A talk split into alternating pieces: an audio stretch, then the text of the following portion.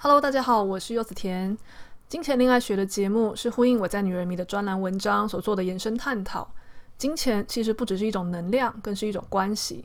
透过文章和节目，我将分享怎么经营一段我们极为渴求却又总是捉摸不透的关系，也就是我们和金钱的恋爱学。如果还没有看过文章的朋友，连接会放在节目内容，或是上网搜寻“柚子甜金钱恋爱学”就可以找到文章喽。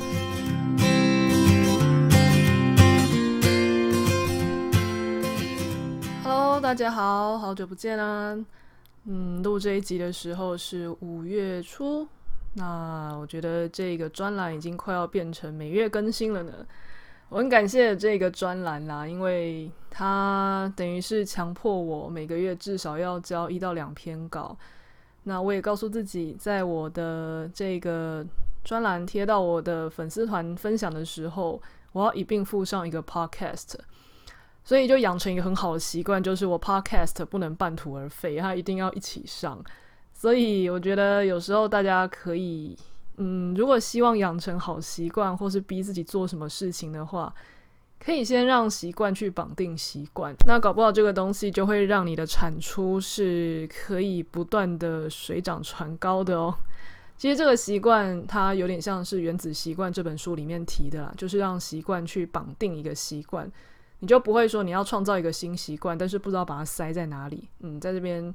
给大家参考一下。那我们就进入正题喽。今天要讲的主题是金钱恋爱学，最适合你的感情观和金钱观不应该由别人告诉你。这一集呢，我要提的东西，其实它以身心灵的角度来说，就是所谓的限制性信念。什么叫做限制性信念呢？嗯，它其实是要表示啊，我们每一个人其实在成长的过程中，都会被很多像是原生家庭啊。你们的父母啊、老师啊、同侪啊，或是新闻媒体等等的，去灌输你一些信念。那那些信念，我们都没有经过筛选，我们就已经在成长的过程中无意识的去内化它，甚至去执行它，从来没有去质疑过说这个东西到底是对的还是不对的。比如说，呃，假设我是现在是一个三十出头的女生，好了。加诸在我们成长过程中很多的限制性信念，可能就会是，比如说女生要女生的样子啊，或是你的伴侣要找一个疼你的啊，或是大人会告诉我们说，小孩子要孝顺要听话啊，或是结婚生子是应该的啊，或是呃，甚至在更早以前的思想，他会告诉我们说，女生。就是要有女生的样子，比如说成为贤妻良母，甚至要会做家事，呃，这样子的各种的限制性信念，它会在我们成长过程中不断的把女生嗯塞进一个框架，让女生表现出她应该要有的样子。那所谓的限制性信念，对我们来说到底会有什么样的影响呢？刚刚这些。观念听起来，相信已经会让很多女生感到坐立难安的吧？没错，因为我们女生不是天生就长成这个样子，它比较像是一个外在对我们的期待。可是我们的天生的个性或是我们适应的方式，其实并不见得是适合这个框架的。所以，当我们想要做自己的时候，我们其实会有一些罪恶感，或是觉得自己是不乖的、不好的。是错的，自己有什么样的问题，才没有办法做到这一些信念要求我们要做的事情？那其实不管是身心灵啊，或是在许多的领域，甚至内在觉察这样子的方式，其实它要对我们做出来的疗愈啊，就是我们要去找到是什么样的信念在限制我们，看见它，甚至去把它放下，去活出自己属于自己的版本的样子。所以这样子的观点就被我运用在这一集的金钱恋爱学。我的标题为什么会说是最适合你的感情观和金钱观呢？不应该由别人告诉你，就是因为感情观、金钱观这两个我们人生中最大的、最主要的两个领域，实际上我们也很常常被所谓的限制性信念所包围哦。在一开始的时候，我文章啊还是一样，我会把它放在连接处，建议先看完文章，然后再来听 podcast。因为文章里面其实我的脉络会写的比较详细，然后方法还有怎么样去我们解除这些信念的方法，也会比较详细的列在上面。所以建议大家还是可以先去找专栏看完，然后再来听 podcast。这边我就直接先进入主题。既然我把和金钱的关系比喻成也是我们一种情感关系，那我们在这边呢，我也会先破解一下所谓情感上关系的限制性信念。好了，我们在感情上会有什么样的限制性信念呢？嗯，好，比如说好了，呃，在我小的时候啊，曾经有长辈就告诉我说：“诶，你不要告诉你未来的伴侣你。”以前交过多少个男友，然后又或者是不要让对方知道你以前跟过去的男友发生过什么事情。那那时候我还很小嘛，然后我想说怎怎样了嘛，然后他就会说：“哦，我跟你讲哦，你如果让你未来的老公或者男友啊知道你过去的感情的事情，这会变成你们吵架的把柄。然后你们吵到那种口不择言的时候，他可能就会羞辱你说啊，你以前也是就是。”就是有跟别人怎么样过啊，或是他会觉得说啊，你嗯不检点啊，因为你你你不是他第一个女友啊之类的，好像就是要灌输你一种女生要懂得保护自己，给人家打听，然后呃不要给人家落人口舌，免得未来的感情会不幸福。那其实这样的观念在近年来啊，已经在网络上或是媒体上，因为一些。女性的意识已经比变得更加独立和自由，这样子的观念其实已经慢慢的要被打破了嘛。就是以我现在至少我的同温层的观点，会觉得说啊，这就是我啊，我又没有做坏事，我为什么要藏起来？那如果未来的伴侣会拿这个当把柄，那表示他不适合我啊，我为什么要为了不要让他呃。说我什么，或是为了不要让他吵架有把柄，我就欺骗他说我过去可能没有交往经验，又或者是好像感情很单纯，好像单纯才是有价值的一样。那如果对方认为女生清纯才有价值，那显然他爱的并不是我这个人吧？他爱的是所谓所谓清纯的这种价值，那他去找这样子的人就好了，我祝福他。那像这样子的价值观呢，就是。当我们在成长过程中，我们吸收了一些新的道理，那我们也认同了新的这个道理之后，我们去破除过去限制我们自己的这些旧的信念，这个就是一种破除限制性信念的一种方法。那如果我们并没有觉察，甚至也没有其他人来告诉我们这些想法可能是有害的，我们会发生什么事呢？我可能就会在成长过程中。呃，一方面，我可能在换对象的时候，我就有罪恶感。我可能觉得说，我不是一个呃专情啊，或是我不是一个从一而终的女生。毕竟我竟然会想要换伴侣。那又或者是我可能会在换了几任伴侣之后，我就到越后面越有罪恶感。比如说，假设我的对象他交过的伴侣没有我多，我可能就不敢跟他说，因为我怕他会嫌弃我，或是他在我面前会自卑，我就不敢告诉他。可是，如果我一方面要在对方面前去隐藏自己的话，那就表示实际上我跟这样子的对象彼此之间是没有敞开的。那如果对于一个追求彼此的心灵是真实的契合，彼此的沟通是完全敞开的这样子的追求的时候，这样子躲躲藏藏跟自卑，甚至觉得自己好像并不是真的这么有价值的想法，其实就会干扰我跟这个伴侣之间的连结。那如果我并没有破除自己这种限制性的信念的话，我的感情其实就会很难幸福。所以，为什么去破除感情里面的限制性信念非常重要？它甚至是让我们未来的感情更幸福的方法。其中一个就是这个感情这种东西呢，其实怎样才算是属于适合自己的方式？每一个人完不会完全一样。社会上那一些教导是社会上的价值观，如果我们没有办法真的去符合的话，或是我们并不认同的话，我们就要去不断的觉察自己的内在，问问自己这些价值观到底是谁给我的？它真的有适合我吗？那如果不适合我，有没有什么样其他方法，在我的新的经验里面，或是我看到别人的经验里面？我是觉得这样的新的方法是更适合我的。那我们也许可以抽换掉这样的旧的信念，去用新的信信念来活。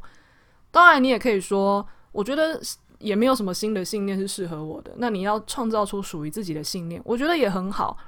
总而言之，有没有办法找到属于自己、适合自己的方式，让自己过得更加的自在，而且更加的适合自己想要的人生？这样子就是一个好的信念，并没有真正的价值是对的还是错的。那当我们提到感情的这样这样子的限制性信念的时候，我们就回可以回头来看看金钱这件事情，其实也是有所谓的限制性信念的。我在文章中有提到啊，在我的成长背景里面，嗯，大部分的人对于金钱这件事情其实是有很大的差异的。比方说，好了，如果你跟我一样，就是七年级生，我们也许都经历过小时候股票上万点，然后很多人可能在很短时间内赚了好几栋房子。然后又面临经济起飞，所以很多人其实就从原本很呃贫穷的环境下，忽然就变成了很有钱。那甚至两岸开放，然后到呃有可能有亲人长辈到大陆做生意，然后也风生水起，然后回家回乡以后就非常的风光。但是我们也经历过所谓的股市崩盘啊，还有经济危机啊，甚至呃后来有一些什么物价飞涨啊这样子的。历史历史上哦，还有一些什么次级房贷啊、二十二 K 的年代啊，这个其实刚好都是在我们成长过程中很重要的时期发生的事。所以像我们这样子的小孩，其实对于金钱这件事情有很两极的感受。比方说，以我自己而言，嗯，小时候就我的视角而言，我看到的长辈很多都因为过度的投入股市，所以经济上受到了很重大的打击。所以其实我原我的小时候被植入的限制性信念就是，呃，股市这种东西其实不是一般人能碰的。那呃，不自量力的跳下去的话，其实就会呃带来很多呃家庭啊，或者是家里的经济上的重大危机。所以没事不要碰，那不是一般人可以玩的。那又或者是我小时候，我们这样子的年纪的人的长辈，其实小时候多半是过苦日子嘛，所以小时候也应该也经常被就是骂说不要乱花钱啊，要能省则省啊，不用买最好的东西，可能将就用一下，堪用的就好。又或者在毕业的时候，我们可能是大学毕业的比例人数最高的那那一那一代了，但是。呃，可能小时候因为爸妈那一代的工作非常的不好找，所以爸妈可能还会叫我们去先有工作，然后先听老板的话就好。可是受到大学教育的时候，我们又会觉得，诶，我们也算是某种程度上的专业人士啊，为什么我们要将就呢？但是我们有这样的想法的时候，又面临二十二 K 的待遇的时候，我们就会在心里有非常多的冲突跟挣扎。这样子的金钱观，其实。在我们过程中，成长过程中累积了非常多的限制性的信念，也会让我们在面对我们现在理财或是投资的时候，会有很不一样的观点。但是这些观点真的是你要的吗？如果像刚刚说的，感情观有每一个人适合的方式，我们要去破除那一些限制性信念，找到适合自己的方式。那金钱其实也是哦，在金钱上，以我自己来说好了，呃。我的小时候看到长辈投资股票不是很顺利，甚至造成呃经济上的问题的时候，对我来说，我对股市实际上是排斥的。那但是因为我的大学念的又是商学院，那我刚好又是证券研习社的，所以我接受到的环境反而很鼓励呃这样子的投资或是操作的行为，去让自己的。金钱能够在很短时间往上翻，所以等于是我的内在有两个限制性信念，一个是觉得投资理财、投资这件事情很恐怖，一个是嗯，其实真的要赚大钱，用这种方式赚大钱的才是聪明人。以至于当我发现我在离开学校，开始进入职场，有自己的钱可以去投资理财的时候。我虽然比一般人还要敢进入这个市场，可是我的方式非常的保守，不是很敢去做一些大起大落的事情。所以我发现这样的限制性信念，可能是来自于原生家庭，还有呃大学教育的混合的时候。我自己做的方式是，我同时会去检视我自己小时候遇到的这些限制性信念，到底在现在还适不适合我？可能没有那么适合，是因为当年那个年代，可能大家都不是真的有一些风险控管的经验，可能就只是想要赶快脱离贫穷，所以很急着就把很多的钱，就是甚至呃借钱啊，呃拿房子去抵押，就急着去把钱投入股市。所以这样的行为确实会造成家里非常大的经济问题。但是现在的我本来就没有这样子的，我本来就不会做出这么危险的事情。所以当我的风险控管能力，还有我的收入能力跟当年以前看到那些人是不一样的时候，我可以告诉自己的是，当我学会跟当年看到的那一些长辈的风险控管方式不一样的时候，其实那种对。投资理财的恐惧，我是可以放下的，而我不需要被他们困住。我会给自己这样子的觉察。当我在面对自己在操作一些理财商品，然后我心里有排斥感跟呃那种逃避感的时候，我就可以升起这样的觉察，跟自己说：小时候那些事情会因为我有足够的风险意识，还有足够的风险控管，而不会发生的这么严重。其实不用太害怕。同时，我也发现，在这样的情形下，我并不是真的这么的积极，很喜欢像呃大学接触的那些环境，就非常的想要去大起大落的操作。那我也发现我自己没有很这么强的物欲跟累积金钱的那种冲动，所以我就跟自己说，没关系，那这样我们就选一个折中的方法。像我的话，我真的就是使用所谓的指数型投资，我可能会在每个月就。拨出收入中的固定部分，投入呃指数型的这样子的商品，那基本上它就是追踪大盘。追踪大盘的情况下，就是一个长期的趋势。我因为是收入里面的某个比例在做这件事，所以我急需钱的时候，我并不需要把它卖掉，我可以用自己的存款来支付。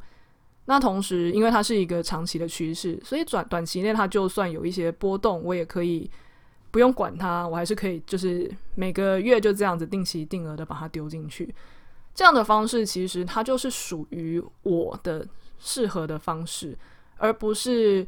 过度保守，被原生家庭遇到的一些事情的恐惧控制，觉得说啊，这都太可怕了，不要进去，不要进去，等低点再进去，永远永远都不用进去了。那也不是说被大学的一些教育激励了那种各种的。竞争心，觉得好，我们现在是就是商学院的理财达人，我们就是要想想方设法的去用各种的方式来扩充扩充自己的资产。那我也没有把这样的信念放在自己的身上，所以当我找出一个适合自己的方式的时候，其实它就有点像是我破除了过去的限制性信念，找出一个适合自己的方式去执行。那你说那？假设我一开始就直接决定去做指数型投资，那我是不是就不用去破除这些限制性信念了呢？诶，当然也是可以啦。不过，呃，有时候啊，如果我们先去破除过去是什么样懂的东西限制我们，才让我们没有办法找到自己的方式。我们去破除过去那些限制我们东西的时候，在我们做出适合自己的选择这件事情上，我们也可以维持得更稳定。比方说，假设我没有去破除过去的那一些恐惧的话，也许我指数型投资做一做，我又觉得哈，最近就是股市不是很好，还是撤出来好了。对，我就没有办法去维持住我的这样的稳定的投入。那又或者是我没有去把大学时我受的这些激进派的教育去呃探索，然后去把它解除的话，也许我做一做会觉得指数型投资好慢哦。我是不是要来研究一些高风险高报酬的东西？我觉得摇摇摆不定的情况下，最后股市最忌讳的就是策略摇摆不定跟杀进杀出的。所以，一个人能够把自己身上那一些不适合的困住自己的信念放掉的话，他对于做出他适合的选择，然后去维持他那个稳定性跟执行能力都会非常的高，而且自己的心里的幸福感也会变得更高哦。好。那至于要怎么样去解开自己的内在的限制性信念呢？我在文章里面也都有讲，所以大家可以去看文章。时间的关系，我就不再把不再把它简介出来了。如果大家有任何的想要问的问题，欢迎在我的 Apple Podcast 那边给我五星好评，然后留言，或是也可以在我粉丝团的贴文下面告诉我哦。好，祝福大家都能尽早达到感情还有财务上的自由，谢谢大家，拜拜。